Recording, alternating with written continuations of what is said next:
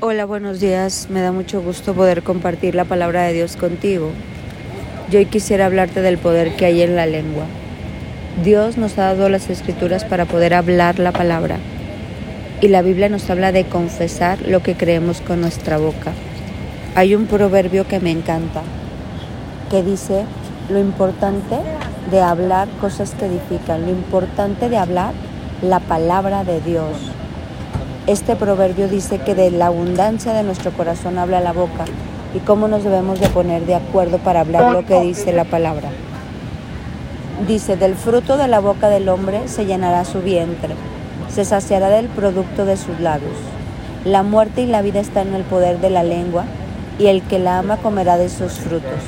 La muerte y la vida están en el poder de tu boca.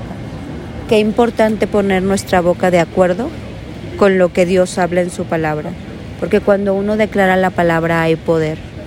Hoy en esta mañana te quiero invitar de una manera especial a que pongas de acuerdo tu boca con la palabra y que hablemos de esos buenos planes que Dios tiene para nosotros. Hoy acuérdate de la abundancia de tu corazón es que habla tu boca. Aprendámonos versículos bíblicos y empecemos a declarar la palabra. Si tienes temor, declara el perfecto amor, echa fuera todo temor. Si no tienes fuerzas, todo lo puedo en Cristo que me fortalece.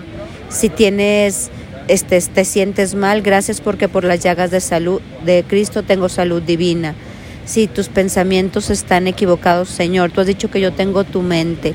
Y así podemos declarar la palabra y ver las circunstancias reales de nuestra vida transformados.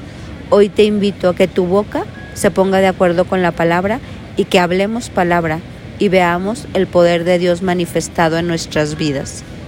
Mi nombre es Sofi Loreto y te deseo un bendecido día.